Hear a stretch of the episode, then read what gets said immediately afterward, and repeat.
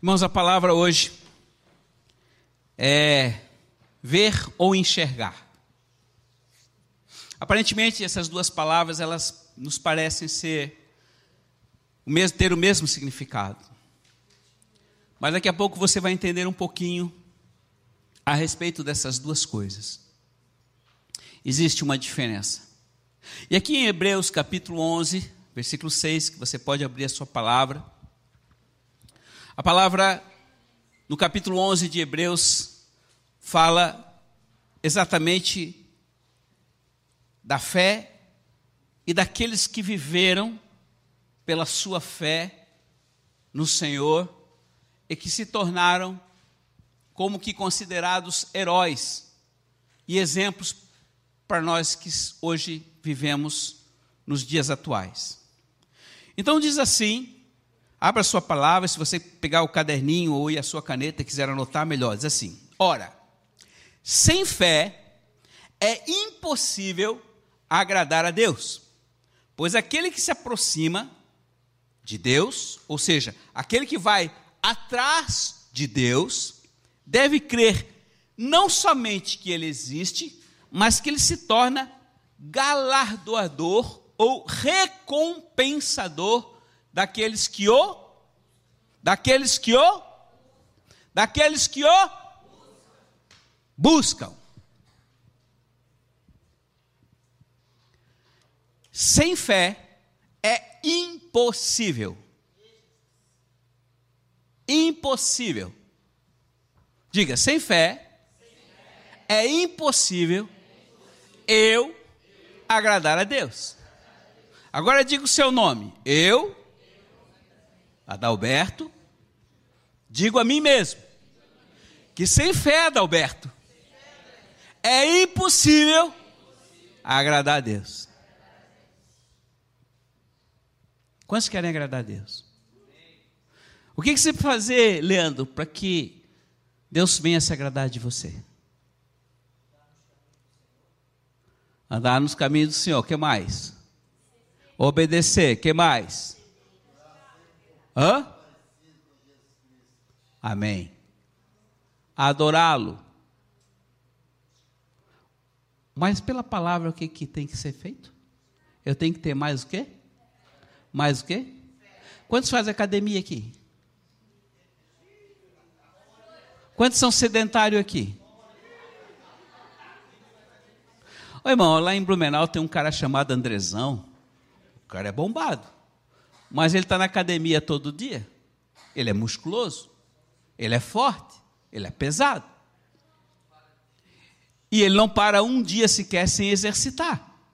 Porque se ele parar, o que, que acontece? A barriga cresce. Não é isso, pastor Nino? Irmãos, vocês estão percebendo que a fé, ela precisa ser exercitada tal qual você precisa exercitar o seu corpo para você ter um vigor físico. Que ninguém fica musculoso, ninguém fica realmente com uma capacidade física sobrenatural se não tiver um exercício? Sim ou não? E que tem muita gente que teoricamente sabe sobre isso e entende tudo. E aí eu vou usar o exemplo de novo da luz. Eu posso entender tudo de energia, mas se eu não acender o interruptor, o que vai acontecer com a luz? Ela fica apagada. Uau, não tem luz. Mas por que não tem luz? Se tem eletricidade? Porque eu não fui exercitar. Agora aqui eu quero trazer para você a palavra de hoje. Houve alguns exemplos na Bíblia de alguns homens que viram Jesus e outros que enxergaram Jesus. Ver significa você ter uma visão. Você viu alguém hoje? Viu. Você viu alguém hoje onde você estava passando que você conhecia, mas que você nem conversou porque não deu tempo? Você viu. Mas quando você enxerga, você vai além daquilo que é natural. Você descortina algo que ainda está oculto. Por exemplo, quando eu sento com uma pessoa e começo a conversar sobre a vida dela, e ela começa a abrir algumas coisas na sua vida, eu consigo enxergar além do que ela está superficialmente na minha presença, bem?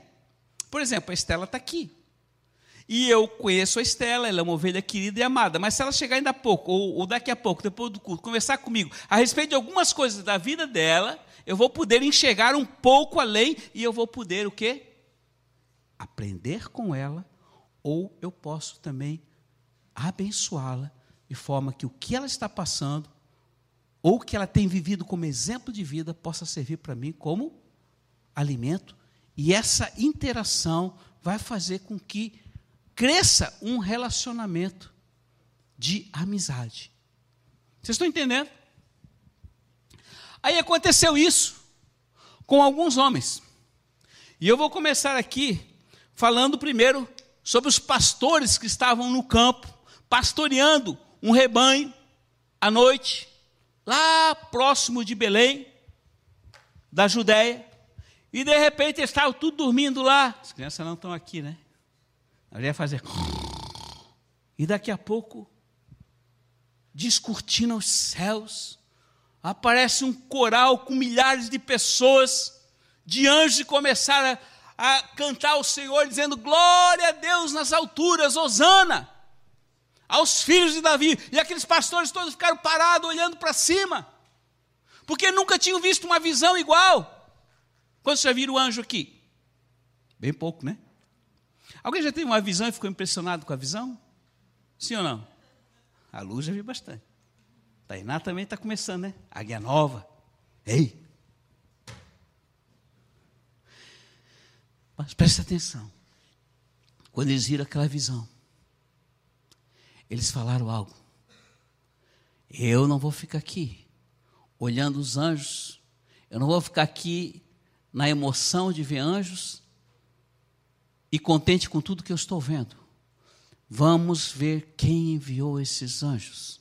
Vamos ver quem é este que enviou os anjos e vamos até ele. Vamos até Belém da Judéia.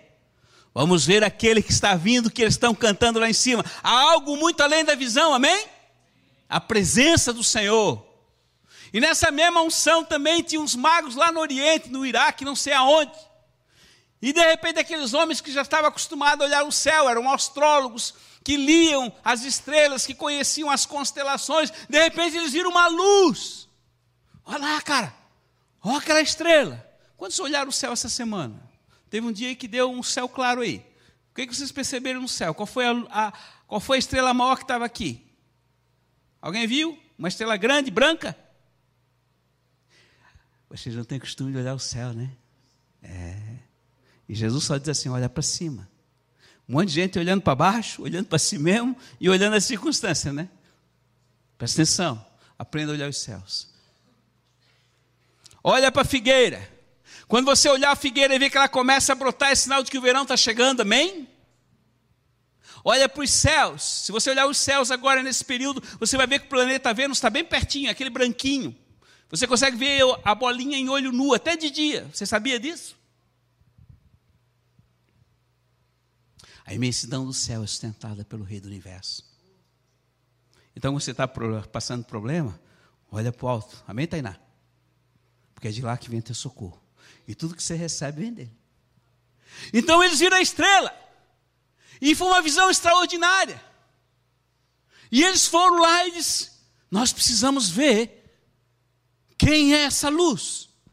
Quem é a luz? E a estrela estava sobre aonde? Belém. Uau! Quem é a luz de Belém? Existe alguém chegando aí? E eles foram seguindo a estrela e elas levaram, eles levaram até a manjedoura e o local onde Jesus estava. Esses homens ficaram parados diante da visão ou eles simplesmente foram atrás de quem era o ator principal de tudo aquilo que estava acontecendo diante deles.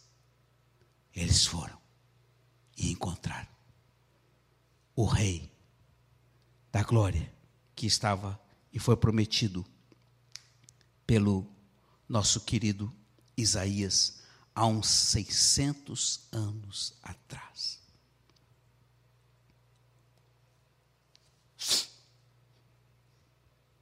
João e André. Quantos já ouviram falar deles? Quantos já viram The Chosen aqui? Ó, oh, se você não tiver esse aplicativo aí no seu celular, baixa. Baixa porque você vai aprender muito a respeito do Senhor, amém? Mas esses dois caras, eles eram, a, a, a, eles eram é, alunos, eles eram discípulos de João Batista. Quem era o João Batista? O homem que foi levantado para o Senhor com o espírito de Elias, que vivia no deserto, ele não tinha nenhum tipo de formalidade da cidade, ele se alimentava de gafanhoto e mel silvestre, era um homem esquisito, um homem que não tinha escolaridade nenhuma, mas ele era um profeta, e ele sempre dizia: arrependei-vos, porque o reino de Deus está próximo. E ele tinha uma série de seguidores e muitos dos entendidos dos fariseus, aqueles que entendiam as escrituras, vinham estar com ele porque havia uma eloquência nele fora do comum. E como eu falei para você, comer gafanhoto não é coisa boa. Alguém já comeu gafanhoto aqui? Ninguém, né? Quantos já comeram mel? Mel é bom, mas o gafanhoto é ruim. Ô Tainá, o que, que significa o gafanhoto? Problema encrenca, parente. Parente. O pastor gosta de falar de parente. Parente é benção. Quando está no reino, teu coração no Senhor. Amém? Glória a Deus. Mas presta atenção. Ele comia muito gafanhoto, mas era o alimento dele. Porque Deus também, presta atenção, Deus também faz parte de alimentar e fazer parte da nossa dieta, os problemas do dia a dia, para que a gente possa amadurecer. E alguns aqui estão passando por um gafanhoto muito difícil, que fica atravessado na garganta. Mas faz parte. Porque para tudo que Deus faz, como diz Paulo, existe um período determinado. Leve e momentânea nossa tribulação, amém? Ela tem um início, mas ela tem um fim. Perante ao que nos espera na glória. Então esses meninos eram discípulos de João Batista. E de repente, quando Jesus chegou, o João Batista disse: Ó, oh, chegou o cara, chegou o cara que eu falei para vocês, é ele, é ele. E eu não sou digno de desatar nem a correia da sandália dele, porque ele é o Deus que está na terra. Uau! E aí eles pararam e disseram: E agora, João? O que, que nós fizemos? Cara, eu sempre falei para vocês quem ele era. Vocês decidem. Vocês estão num vale da decisão. E Jesus chegou a ele, e ele viu que foi batizado, a pomba veio sobre ele. Deus falou: Esse é meu filho querido em quem eu amo tanto. Aí sabe o que, eles fizeram quando viram Jesus? Eles viram Jesus. Mas eles não se contentaram apenas de ver. E perguntaram: Jesus, onde é que tu mora? Qual é o teu endereço? Nós queremos te conhecer.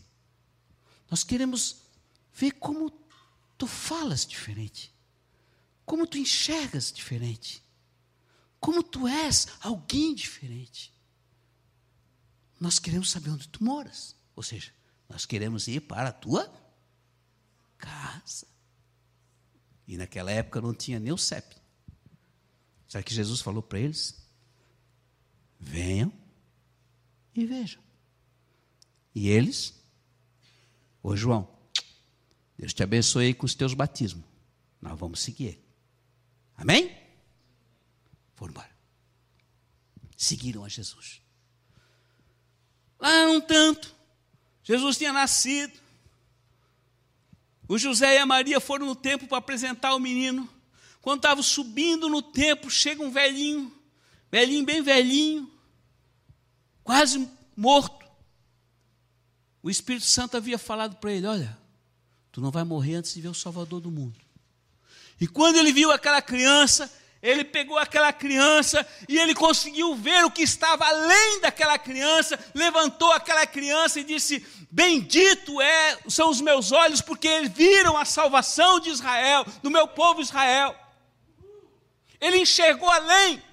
E ele estava ali naquele tempo, todo dia e noite, dia e noite, esperando, porque haveria o Messias. Irmãos, quem é que poderia imaginar que 600 anos antes o Isaías tinha profetizado sobre o nascimento de uma criança e naquele período ele ficava esperando no tempo, porque ele tinha recebido uma visão E a visão fez com que ele saísse da sua casa, do comodismo da sua casa, da televisão, do Netflix, do celular, e fosse lá no tempo para esperar aquele que vinha ser o remissor de Israel. Amém? E aí, quando ele viu, ele disse: Ó oh, pai, pode levar esse velhinho. Os meus olhos já viram a tua salvação. Uau!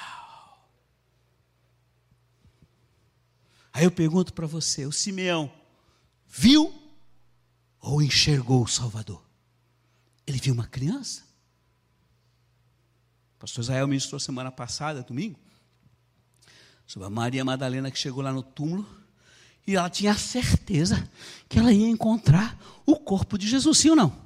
Porque era natural. Tremenda aquela palavra. Quem não ouviu a palavra do pastor Israel domingo, ouça essa palavra. Mas quando ela viu o mestre ressuscitado, uau, Rabone, uau! Ela enxergou alguém que já não estava mais morto, mas estava vivo, amém?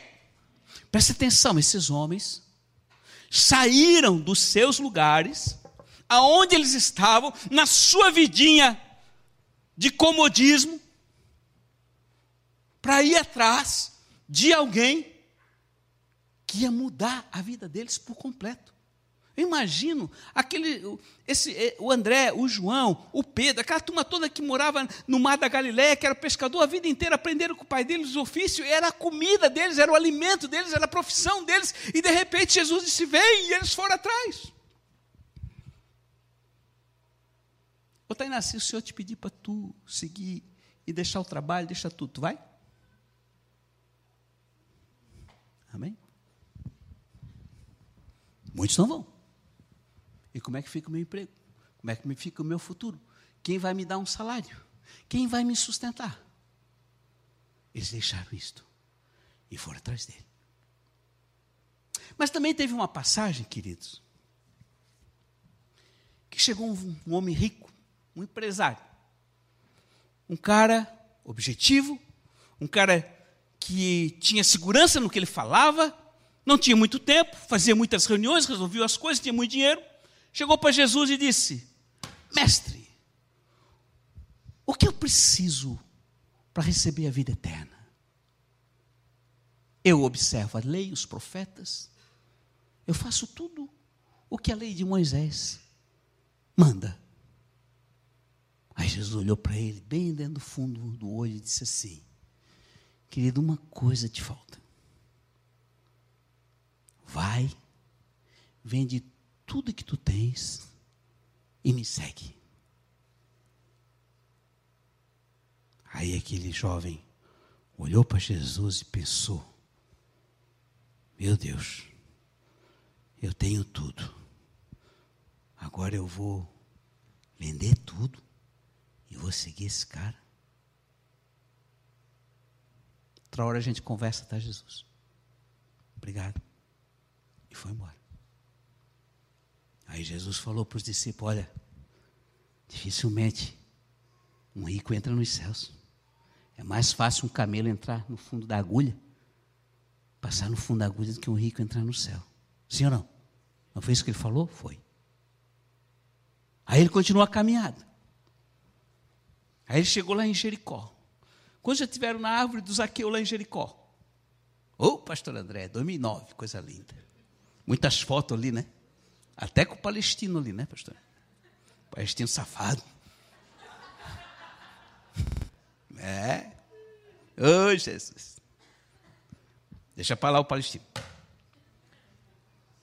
Tinha um cara rico, mas era baixinho, bem sucedido, um homem de posição, subiu uma árvore, porque ele precisava ver quem? Jesus. E ele não teve vergonha, apesar de ter um sapato lá, um. O sapato hoje, qual que é o, mano, o sapato do momento? É um Pierre Cardin? Não, Pierre Cardin é coisa do passado. Um Armani? O que, que nós temos aí de sapato bom aí? Um cromo alemão, um cromo alemão. Hoje não tem mais isso, né? Hoje é tudo tênis da Nike. Hã? Ah, George, George Armani. Eu não conheço essas coisas. Eu não entendo nada de marca. Mas é umas coisas assim, o cara todo cheio de gueri gueri trica trica. Subiu na árvore, baixinho. Rico. Jesus está passando, olha para cima, porque Jesus tem sempre o, o, a tendência de olhar para o alto, né? encontra ele lá no meio das árvores e diz: Ei, Zaqueu, ei! Como é que esse cara sabe meu nome? Ó, hoje me convém eu jantar na tua casa. O cara saiu dali, pode vir, mestre. A casa dele era boa mesmo, era uma casa de rico, e serviu aquele jantar para o Senhor. E Jesus sentou na frente dele. Não falou Nada. Só sentou e estava comendo. Zaqueu falou: O mestre, é o seguinte: se eu defraudei, se eu roubei de alguém, eu te digo, eu vou restituir quatro vezes mais. Sabe o que, que Jesus falou? Hoje houve salvação nesta casa. Jesus ministrou alguma coisa? Onde é que o camelo passou no fundo da agulha? Naquele que Jesus ministrou ou naquele que apenas estava na presença dele e pôde enxergar além? Irmãos, preste atenção.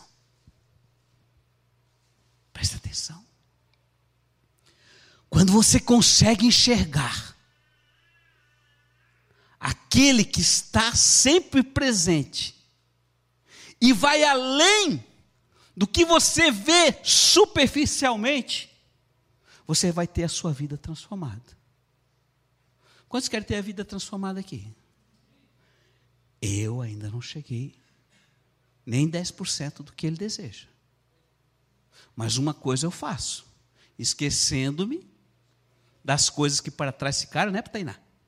E prossigo para o alvo e para a suprema herança daquilo que Ele tem preparado e espera de mim.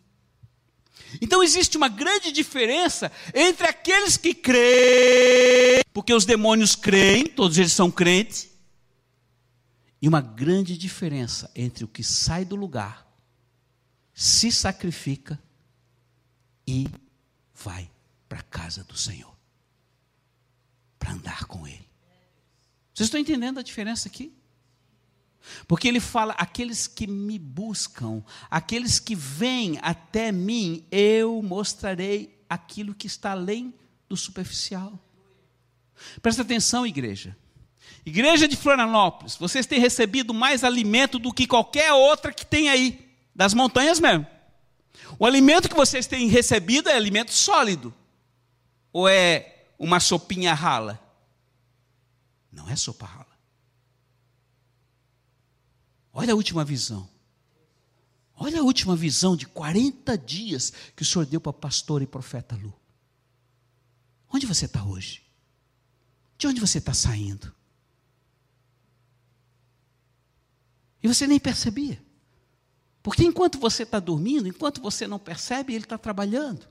Enquanto você não percebe, o anjo do Senhor está ali 24 horas cuidando de você, livrando você, que você nem percebe. E você ainda xinga e reclama das coisas porque não era do jeito que você queria.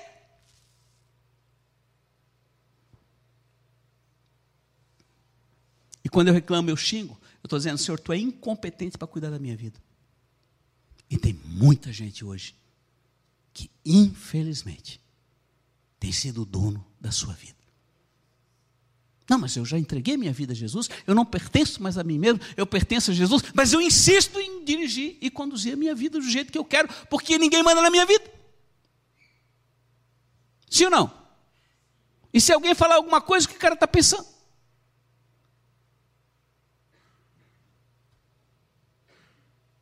Eis aqui a diferença, igreja. Não é uma cobrança, mas é apenas uma exortação o quanto você está afim de seguir Jesus. Porque vai chegar um momento em que não tem mais volta. E o que você tinha que fazer, não tem mais como fazer. Porque quando o fio de prata rompe, puf, ainda há tempo. Então essa palavra, ela é para mim, ela é para você. Aqueles que o seguiram, aqueles que foram atrás, aqueles que foram até a morte, mesmo aqueles que pisaram na bola, como foi o, o Pedro, pisou na bola, é, é, negou três vezes. Esse pagou um alto preço.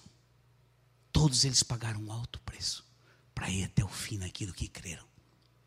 Hoje o Senhor está falando com você, filho, para de ter uma vida dupla enganando a ti mesmo. Para, eu tenho o melhor para você. Nem olhos viram, nem ouvidos ouviram, nem ouvidos ouviram, nem jamais penetrou em coração o que eu tenho preparado, ou seja, ninguém viu. Mas é o melhor. Quantos creem que é melhor? Então, se você crê que é o melhor, faça como Abraão, vá atrás do que é o melhor. Não se contente com o que é bom. Amém? Só ver não vai trazer para você o resultado que ele espera e deseja que você seja para o reino. Porque o Senhor tem, um, um o Senhor tem um, um, uma esperança em cada um de vocês, cada um de nós, para que o reino se expanda. E ele diz: Olha, vocês são a tocha ambulante, vocês são a luz ambulante, vocês são aqueles que aonde passam, vocês dissipam as trevas, mas muitos a luz continua apagada. E quando ele diz: Ai daquele que a luz está apagada, porque grande trevas é. Quantos creem na tocha do Senhor? Uh, agora quantos carregam a tocha do Senhor? E eu não estou falando de doutrina, estou falando daquilo que somos, tição. Vós sois a luz do mundo. Brilhe também a vossa luz diante dos homens. Cara, você está lá numa empresa de ímpio, faça a tua luz brilhar. Uau! As trevas têm que dissipar. Exerça a autoridade que você recebeu, porque no dia que ele estava subindo ao céu, ele disse: Olha, toda a autoridade eu estou dando para vocês, vão e façam. Muitos querem fazer, mas não querem sair do lugar. E ainda criticam quem vão.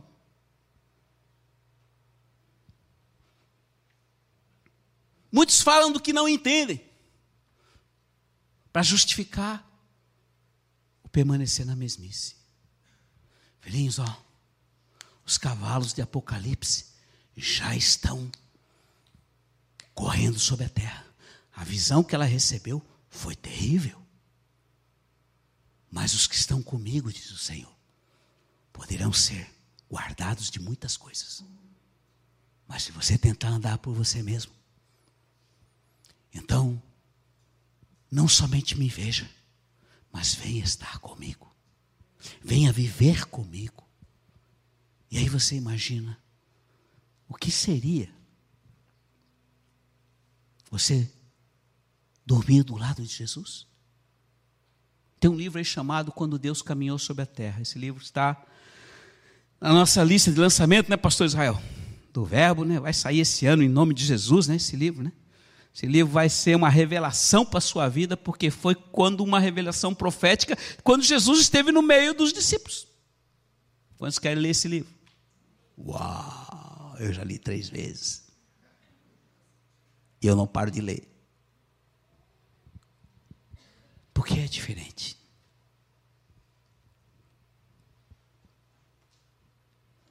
Você está afim de sair do lugar? Você está afim de sair do lugar? Você está afim de amar mais ao Senhor hoje do que ontem? Não diga que você o ama, não diga que você ama alguém se você não faz nada por ela, me desculpe. Não diga que você ama alguém se você não é capaz de se sacrificar por ela. Não diga que você ama alguém se você não está afim de dar a vida por ela. Porque ele deixou o exemplo. E o maior exemplo, e o maior momento em que Jesus se ajoelhou, querido, em toda a história da Bíblia, não foi quando ele se ajoelhou para falar com o Pai. Foi quando ele se ajoelhou e tirou a toalha dos seus ombros para lavar os pés daqueles discípulos, para lavar o meu e o seu pé. Eu fiquei muito eu chorei dois dias seguidos. Quando sábado eu entrei na nossa IJS. Eu entrei naquele lugar, que eu vi a beleza daquela casa, que eu vi a excelência da limpeza daquela casa, algo que meus olhos nunca viram em lugar nenhum. Eu confesso, irmãos, eu chorei dois dias. A lua é testemunha. E cada vez que eu lembro e falo, eu choro. Tal o amor que aqueles filhos tiveram por aquela casa. O vento sul foi implacável. A frente fria foi implacável. Mas eles estavam lá lavando as calçadas, as paredes, gastando os dedos e as mãos. E que coisa linda. Que coisa linda. Então eu só tive que glorificar a Deus, porque o que move você preparar a sua casa e deixar bonita para que ele possa vir e habitar e se sentir à vontade. Eu não vou contar todas as histórias, mas eu fiquei muito feliz quando o Regis e a Rosane inauguraram aquela casa, dormiram naquela casa. Qual foi a emoção, filha?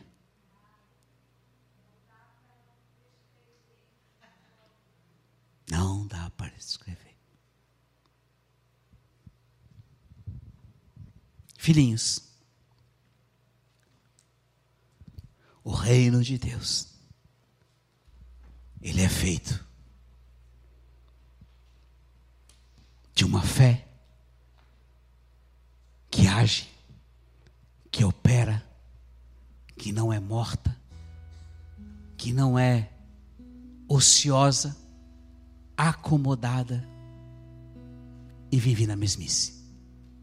O reino de Deus é um reino que se move, que cresce a cada dia, que se movimenta, que se exercita na fé, que anseia fazer o pai feliz e encher a casa com filhos. O reino de Deus é um reino atuante.